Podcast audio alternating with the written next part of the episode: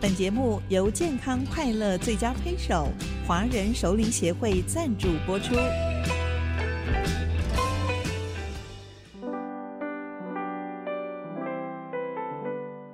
调笑如席一少年，王正芳著作。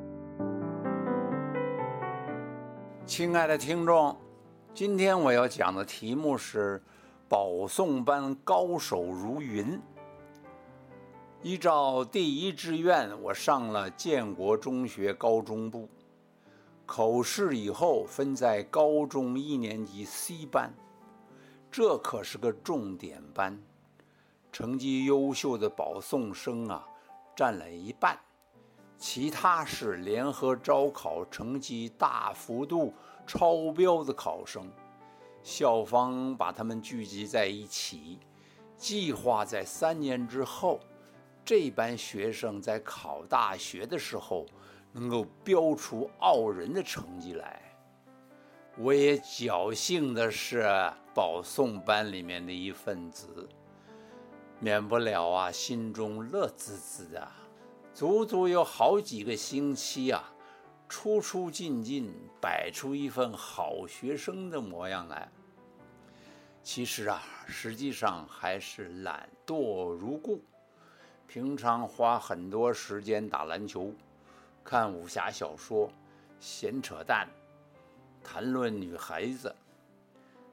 班上的同学个个是高手，回答问题的时候既快且准，作业写的整齐正确，考试成绩啊非常漂亮。我这一下子啊就被他们比下去喽。一直以为自己的作文还不错，只要有个好题目，我尽情的发挥两下子啊，就能拿到高分数。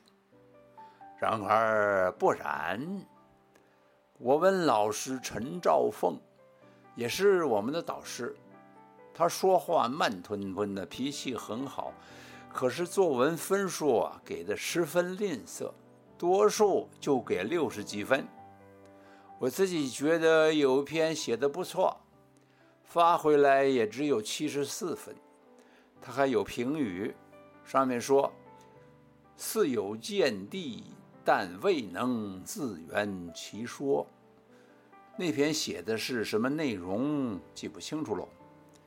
好几个名列前茅的同学互相比分数，他们问我：“你这次的作文几分？”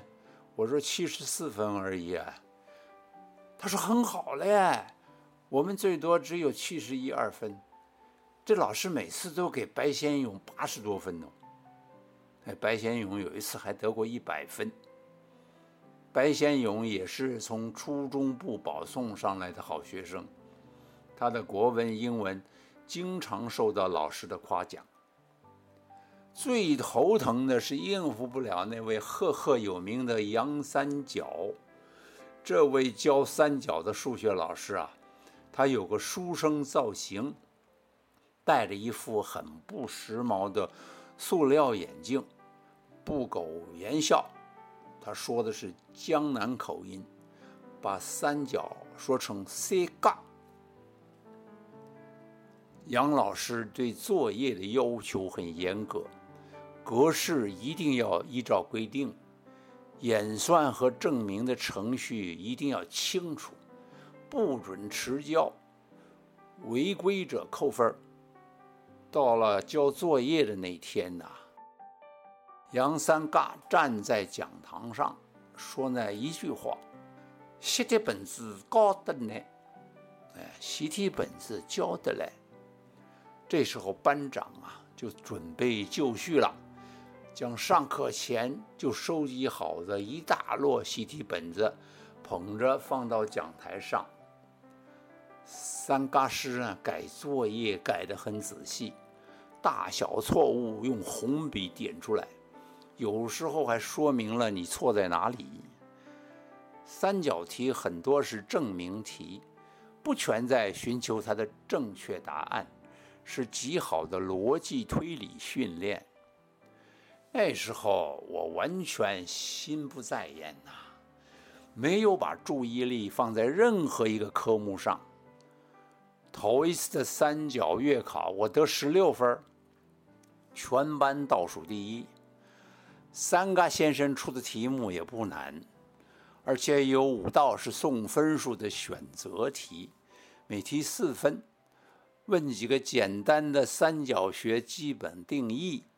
我还选错了一题，其他几道演算证明题呀，就是全军覆没呀。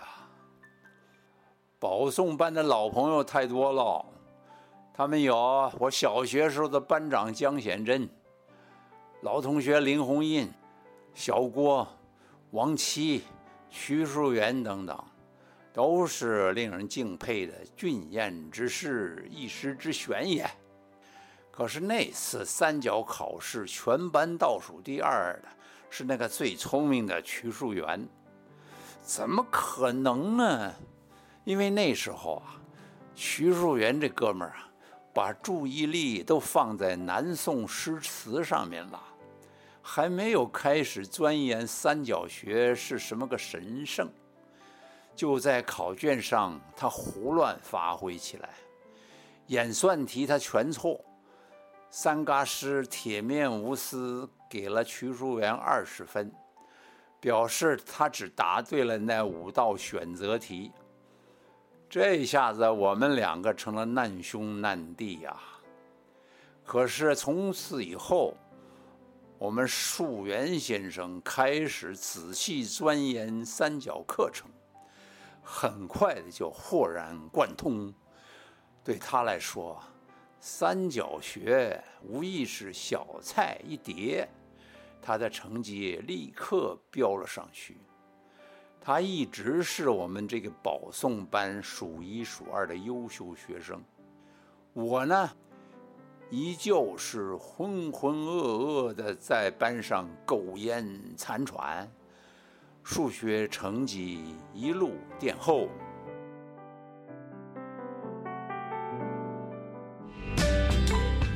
华人熟龄协会期许熟龄朋友们优雅自信的超越岁月。幸福、健康、快乐的生活。